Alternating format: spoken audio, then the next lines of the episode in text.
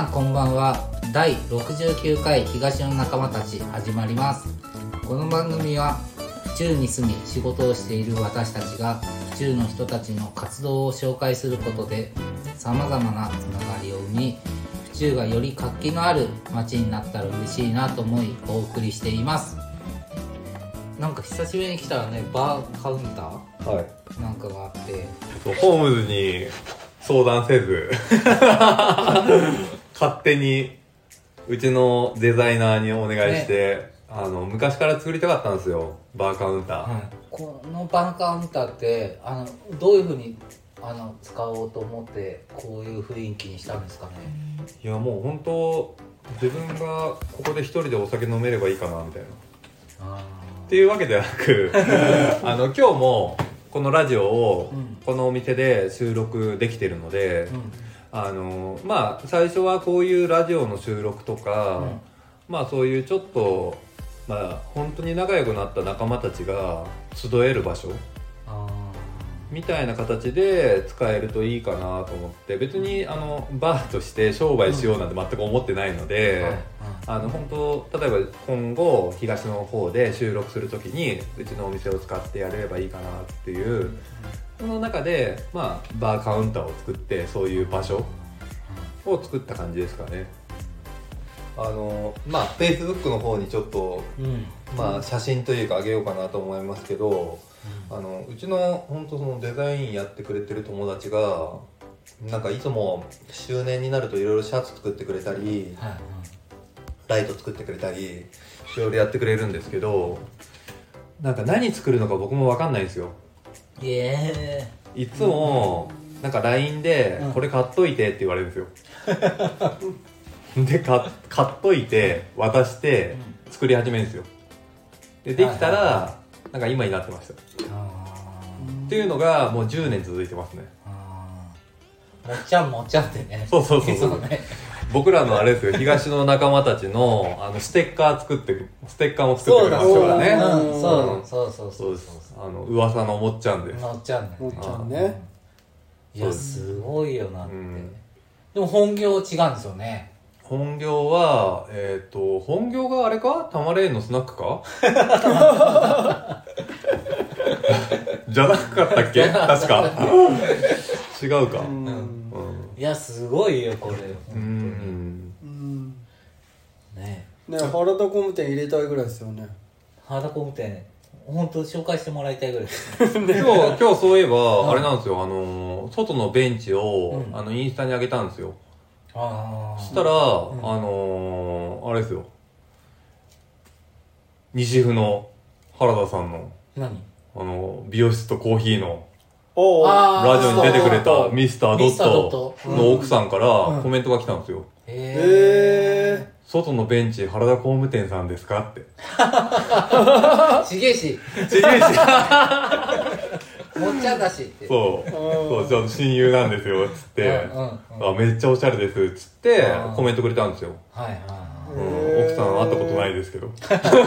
でも嬉しいですよ、やっぱ。ああ、うん。同業だもんね。そうです、そうです、そうです。ね。うん、別に、そうそうそう。なんか、僕もいつも、ニコさんの、うん。あのー、見せ、見せてもらってるんで、うん。インスタ、すげえお子さんとかを可愛く切ってて、はい楽しそうなお店で、いつもいいなーって仲間がいっぱいいて、僕一人なんで。東と西でね。そうそうそうそうそう。うん。うん、そうなんですよ。いやなんか前回68回の時にうん。まだ、まだなんか話が聞き逃してたところがあるんで、はい。ちょっと今日はなんかその聞き逃してたところをはい。あの聞きたいなと思って、うん。何でも聞いてください。はい、実際新型コロナはい。ねでなった時に、うんやっぱ苦労した部分とかあって、うん。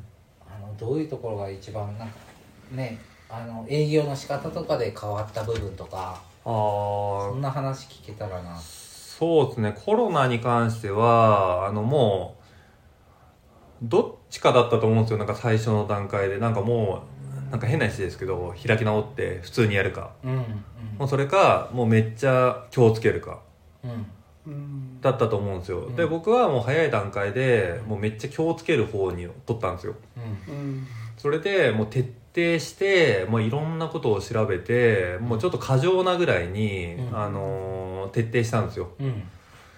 で、えー、と緊急事態宣言が入った4月はなんかちょっと探り探りだったしもう予約も入ったからなんかすぐにこう閉めるってなかなかできなくてだけどやっぱその状況的にもうちょっとなんだろう気をつけないとなっていうのもあったんででやっぱ怖かったんで、やっぱ当初最初は、うん。うん。やっぱお客さんも90代のお客さんもいるんでもしも僕がかかっちゃってお客様に移しちゃったらって思うとすごい怖くなったりして、初めそうだったですよね。そうですね、うん。三年まあ、今でさえもなんかこういうちょっと流れは変わったと思うんですけど、うん。でもやっぱその3年前って本当そうだったんで、だから5月は、えー、と週休4日にして、はいえー、と週に3日しか営業しなかったんですよ。うんで6月は週休3日か。でよ週4日営業。で子供が学校行けなくなったっていうのもあったんでだから妻と交代で見ないといけなかったんでだからまあ最初は週休4日で3日しか営業しないってうん。やってけんのかなってちょっと不安もあったんですけどでもお客様の方がやっぱり今日あの連絡もらえるとうん。いつだったらやってくれるとかあのいつだったら行けるとかうん。うん。って言ってくれたんですよ。うんだからすごい助けられたというか、うん、それで6月から週休2日で、まあ、通常に戻ったんですけど、でもコロナの前ってもともと隔週で休んでたんで、月に6日か7日の休みだったんですよ、だけど週休2日にして毎月8日から9日休めるようになったんで、まあ、本当コロナがなかったら逆に言ったら今も隔週で多分営業してたと思うんで、そういう意味では、まあ、それがきっかけになって週休2日にちゃんとできたっていうのはあとそのコロナ前は7時まで受付してたんですけど今はもう6時までにしてその時短営業っていう言葉も出てきたんで、うん。でも本当お客様がその例えば7時が6時になったから来なくなったとかっていう人もほとんどいなくて皆さんやっぱ来てくれたんでだからまあ変な話ですけどすごいいいきっかけにうんなりましたね。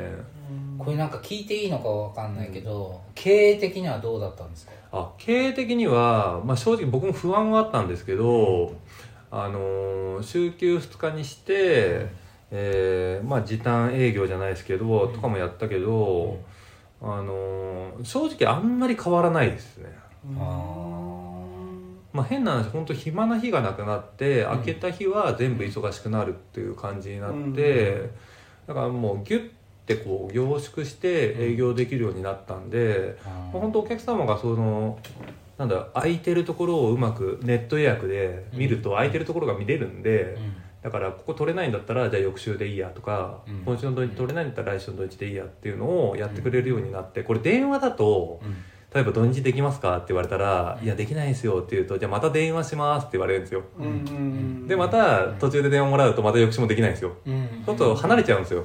うん。うん。でもネット予約だと今週できないあ今週見てできないと来週もう取ってくれるんですよ。なんか電話で断るっていうのは正直次に繋がらなくなっちゃう可能性が結構高くて、うんネット予約だとあもう空いてないんだったら翌週するか。あなんか俺が見るの遅かったんだなっていう感じに結構なってくれるというか、へえそういうものなんだ。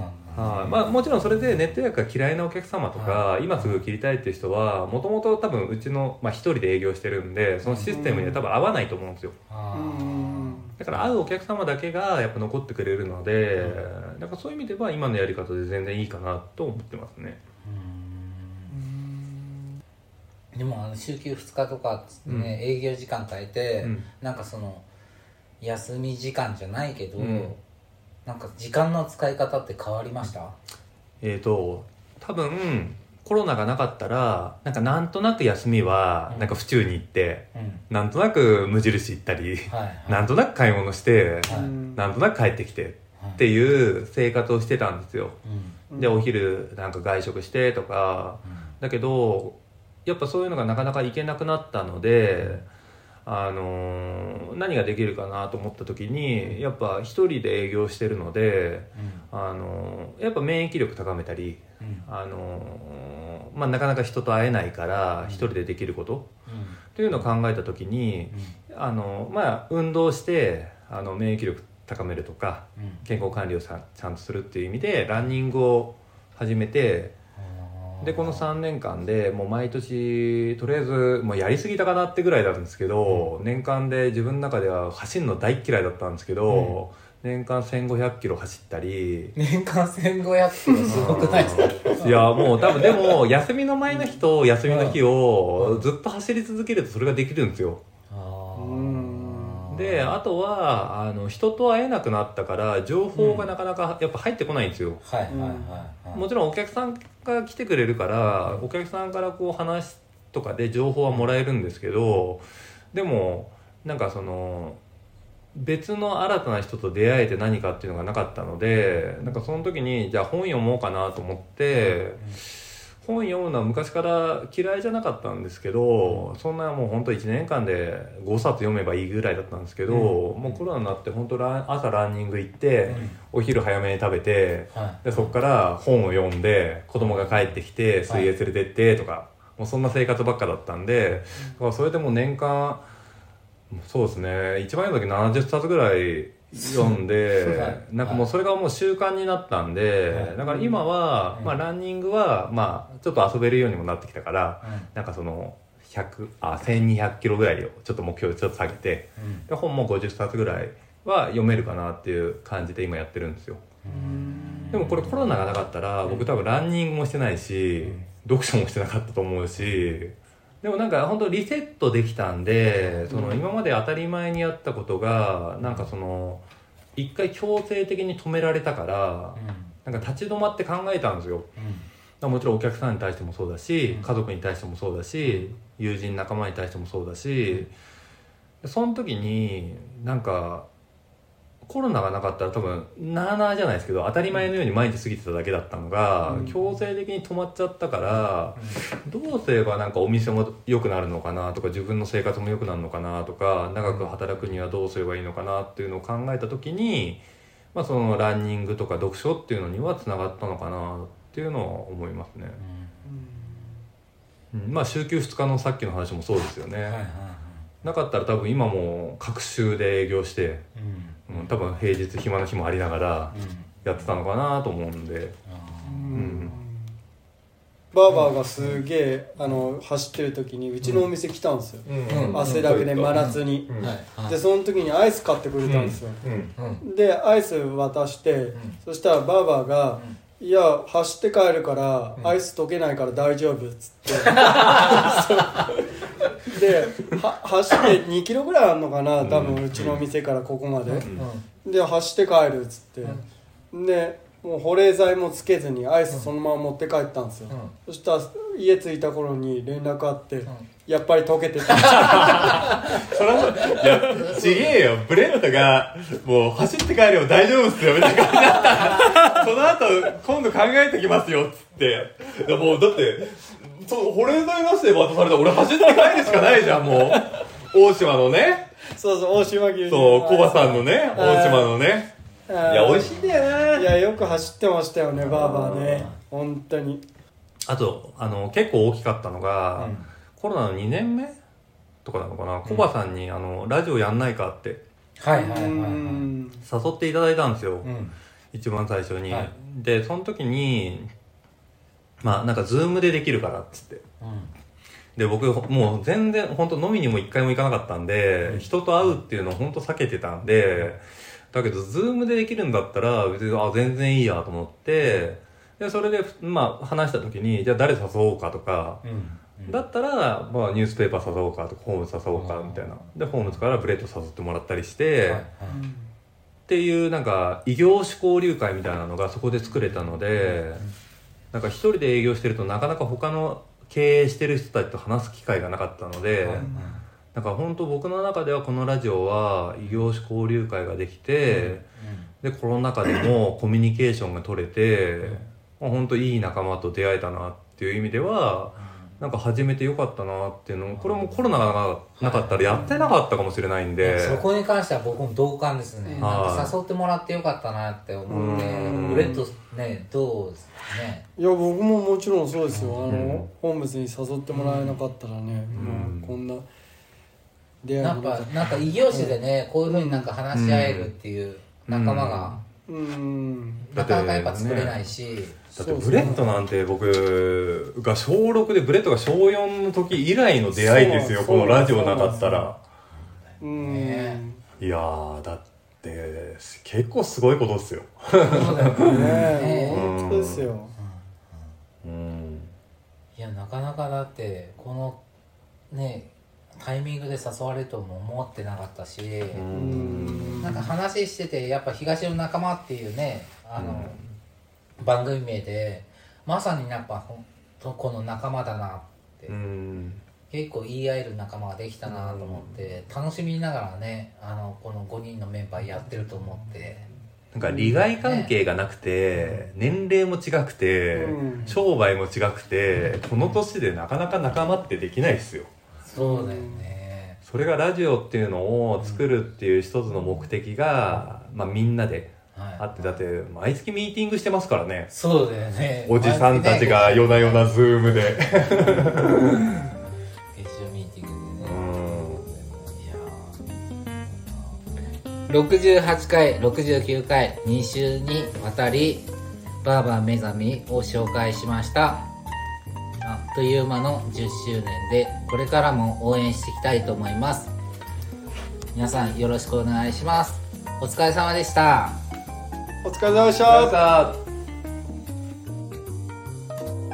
この番組は原田工務店ユーカリホームバーバー目覚み読売センター府中第一ブーランジェリーテールビバンの協賛でお送りしました。